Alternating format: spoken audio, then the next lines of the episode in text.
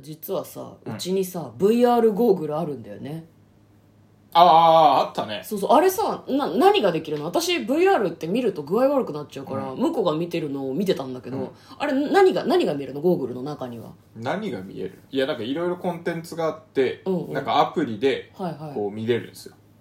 アプリを何 VR ゴーグルの中にインストールするのい、やいやあのうしなんだっけ VR ゴーグルはうんあれよ、あの映すのは携帯っていうかスマホかああススママホホをセッうんトして見れるやつ、あ、はいそうなのね何が見えるのあれえっとなんかね宇宙飛行士の,、うんあの宇宙船の外の体験とあと、はいはいはい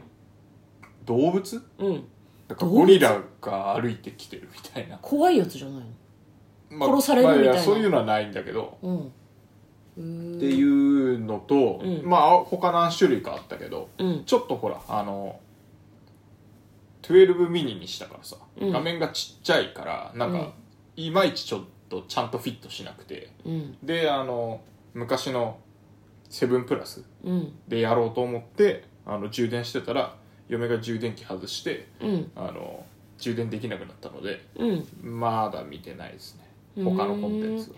えー、あのねライトニングケーブルのコネクタのとこが壊れてんだよねでなんか充電器に永久に差し続けないと充電がある状態で差し続けないと死ぬっていうことを嫁は知らなくってそのスマホが外しちゃってから一生充電できなくなってるんだけどまあその端子が壊れてるから嫁のせいじゃないよねこんばんは嫁ですこれですトレーラードライビングはい、始まりました。トレーラードライビング。この番組は映画の予告編を見た嫁と婿の夫婦が内容を妄想していろいろお話していく番組となっております。運転中にお送りしているので安全運転でお願いします。はい今日はですね、はいトレドラサブスタジオの方からいつも通り映画の妄想をしていきたいと思います、はい、今日妄想するのはこちらの作品です。ベルエポックでもう一度、2021年6月12日公開115分 R15 の映画です。R15 ですね。ほはい、じゃあまずは予告編の方を復習して内容の方を妄想していきたいと思いますこちらは2019年フランス・ベルギー合作の映画となっております登場するのは元売れっ子イラストレーターのビクトルさん、うん、暫定70代ぐらいのおじいさんですねで彼はですねなんかもともと売れっ子だったんだけど最近は最近はそんなにお仕事がないみたいでちょっと困っているとでお仕事がなくなったせいなのか奥さんともなんか関係があんま良くないもういや出てってとか言われてるなんか喧嘩したりしてるんですねで、まあ、そのデジタル的なことも苦手みたいでさこう車についてるなんていうのカーナビ叩いて壊しちゃったりするのね、だからもう時代にもついていけないしずっと連れ添った奥さんにも邪険にされているしちょ行き場がないとで息子さんからそんなお父さんに、えープレゼントだよっていうことでお手紙が届くんですねでそれ何かっていうと自分が戻りたい好きな時代を完全に再現してその中で体験させてくれるっていうサービスの紹介だったのうね、うんうんうんよかったらお父ちゃんやってみたらっていうふうに言ってもらえるわけでそれ VR ゴーグルつけるとかじゃなくって生身でやれるやつなのだから映画セットみたいなのを立て込んでくれてその中に入れるわけで登場人物とか当時のホテルの風景とかを1974年彼が戻りたかった時代まで戻してくれたんだよね戻してくれた状態でそこの中に彼は入っていくわけですよ演者としてで運命の女性に出会った日だよっていうふうに言うんですけどもそれ多分ね奥さんなんだと思うのねそうね、当時の奥さんで廃業したはずのホテルの中で奥さんと出会うんだよねでそれをなんかこうプロデューサーみたいな人が全員定位置についてとかなんかこう指示してるのねで照明をこういじってる人とかもいるからなんだろうなそのビクトルだっけビクトルも分かってるんだと思うの映画のセットみたいな中で自分は追体験をしたりしているに過ぎないって最初は分かってるんだよねで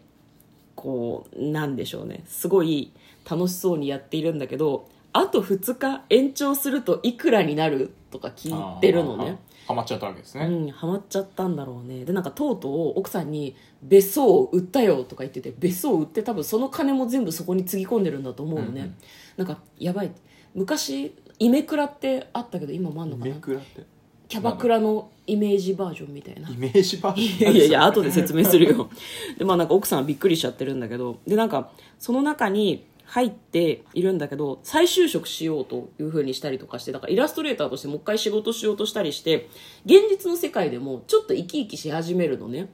なんだけどでなんかこう奥さんのおかげで生きてこられたんだっていうことに改めて気がついたりもするんですけどなんか様子がおかしくなっていくんですね、ん具体的には分からなかったんですけどベルエポックでもう一度果たして彼はその VR みたいな追体験できるタイプのサービスにゴリゴリにはまってしまったけどどうなってしまうのかどんなエンディングを迎えるのかなっていうのが非常に気になる感じの予告編でございましたでは内容の方妄想していきましょう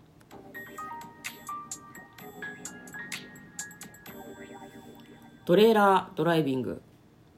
リアルで体験できちゃう感じでしたねそうねセットっていうのがなかなか楽しいそうだったね、ねなんかお芝居味があった方が、なんか演じてる感もあるし、まあちょっとね臭いこといいも気がするね大胆なこともできるっていうのでね、うんうんうんうんででも完全再現だから一応脚本とかは、その何えっ、と事お前にじい打ちちゃ合んわせてんのかなおじいちゃんとかの記憶を頼りうんにうん起こし、脚本を起こしてうんうんでなんか撮影してんのかなでもカメラとかはないのかな映画、体験だけだから別に撮影はまあしなくていいけどでも大体さほらあの、えー、と結婚式とかでもさ、うん体験体験なわけだけども、はいはいはいまああのやっぱり一生に一度だしお金もかけたし映像残しておきませんかみたいな感じになるわけじゃないですかああなるほだかどらその感じでまあ撮ってはいるかもねうんうんうんうんうんそうかもしれないえちなみに、うんその過去分再現するとしたらいつ再現したいえその話ええ妄想する普通に普通にもああまあまあどっちでもいいけど、サクッと過去再現かサクッと別に別にそんな悩むようなことなら別にいいけど再現かまあでも結婚式楽しかったからな、あだから再現しするとし 再現っつうかやり直したいとかになっちゃうからうんまあ、再現うんそうね結婚式とかかな 2014? 4? うんそのぐぐらいらでいすだかっねけ、うん、でもあれだよね多分お互い自分の見た目は自分では分からないけど、別々で再現した方がいいんじゃない分かんないけうんどあでもこれはだから相手が変わるからねそうそうそうそう女優演あの演者自になるわ分け以だから外は、うんあでもどうなんだろうねペアのサービスぐらいってあってもいいよね、でも金額が上がるのかな、うどうなんだろうねん、だでもあのあれですねあのなんだっけあれ見てるとおじいちゃんのままやってたじゃないですか,、やってたうんうんだからタイムスリップしてるってわけではないんだろうねまあそりゃそうでしょ、うん、だからそんそんなことではなくだから本当さ撮影スタジオを使ってみたいな感じですよね、きっそとうねなんだけどなんか若干あの本当にタイムスリップしてませんみたいなうんそういう雰囲気もなんか微妙に醸してたような気がするんだよねあ本当にうんそういういや SF だからのなあんるかあの展開自分のねそれを再現することによって自分の生活が良くなるっていうか、うんうんうんうんその生き生きセラピー輝的きな出したみたいなはい感じになってるけど、実は過去にちょっと影響を与えてんじゃねえかなっていう気がするんだよね、あちょっと戻ってんだ実際にううーんん、そこでやった行動が実は過去に影響を与えてるんじゃないかな、あーだから今が良くなったり悪くなったりしてるっていうか、うんうんうんうんうんなるほどねえー、どう嫁はねまあ、SF 系だと僕はそういうのは好きですね、なるほどでもこれフランフランス映画なんだよな、うんうんちょっとなんかえげつないエンディングを迎えそうな気もちょっとするけどでさなんか過去その流れでいくとさ、うん過去を変えちゃうのってまずいじゃん奥さんと結婚しない未来につながっちゃうとかそういうのもありそうじゃないなんかああタイ最ム終的にねスリップ的な要素がもしあるんだとしたらそういう可能性ないまあ、あまあありかもね、まあうんそういう要素が入ってるんだとしたらあの物語の中で一旦完全に分かれる方に向かっちゃってうんで結婚もせずにうんっていう方向に行くんだけど、まあ、最後はもう一回その今のうんあのタイトルになってる場所でうんもう一回会うところで終わるみたいな感じがいいかあー一番最初に出会ったベルエポックホテルで会うとな会うと。奥さんは覚えてんのそれと奥さんも、はだからあのそうえっ、ともう完全に過去が変わっちゃってるからうん、初対面なんだしょあいや過去にはあってあの時会いましたよねっていう感ああなるほどうんなるほどまあいいいいんじゃないですかねちょうどそのじいい話系だとこういう感じかうな、ん、げ現実だとあんまりそのいいエンディングにならなかったから、まあなんかでも失礼普通にそのなんだろうなベルエポックっていう仮の架空の空間の中で若い女の人のキャストの人とさ交流があったじゃん、なんかねそのなんだっけジョバンニだっけ名前忘れちゃったけちどょっと分かんないけどバルタザールだっけいやなん違かうと思うわかんないけけどどそういう名前のおじいちゃんが出てくるんだがなんか多分エスカレートしてお金積んで女優さんと関係を持っちゃうんじゃないかなっていうのはなんか嫁は ちょっとああなるほどね思ったんだけど、まあ、それか自分がイラストレーターだから女優さんのその奥さんのそのなんだろうな顔とか、うんそのヌードみたいな感じのとかも実は書いてたからそういうのも書かしてくれっていうのを頼んで書いちゃうんだけどそれを現実の世界の奥さんが見て浮気だって思うとかそういう流れもありそうじゃない、それはあると思うけどね、うんそういう流れはあると思う現に浮気っぽいしねそのなんだろう奥さんとの経験を追体験してるんだと言えば聞こえはいいけどだって若い女優さんとさ交流してるわけだからさそうだねダメじゃん、嫁的にはなしだよそれはいやでもだからその,、その日の一日を再現してるのか、うんなんか数日間を再現してるのかによるよねいでやも数2日だね日延長って言ってたから、うんやっぱ数日体験してんのかな、だじゃなからいそれともうん、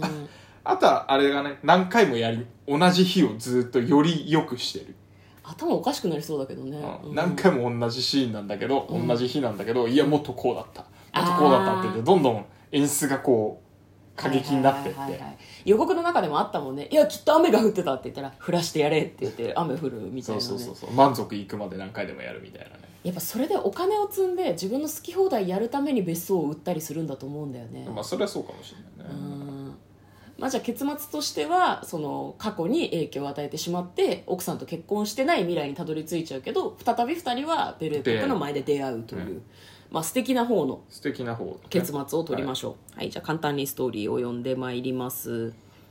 えっ、と息子が父親を元気づけようと友人からが始めたタイムトラベルサータイムトラベルサービスをプレゼントすることにそれは映画作成の技術を利用し利用客の大切な過去を再現する体験型サービスだというふうに書いてあります、ちょこれだけだとどっちだか分かんないねねでもタイムトラベルサービスって聞くと本当にタイムトラベルしてるのかなってちょっっとていう気が思すいるよまねすやっぱねね、はいどっちなんだろう非常に気になる面白そうな映画でございますということで嫁と向こうのトレーラードドライビングまったね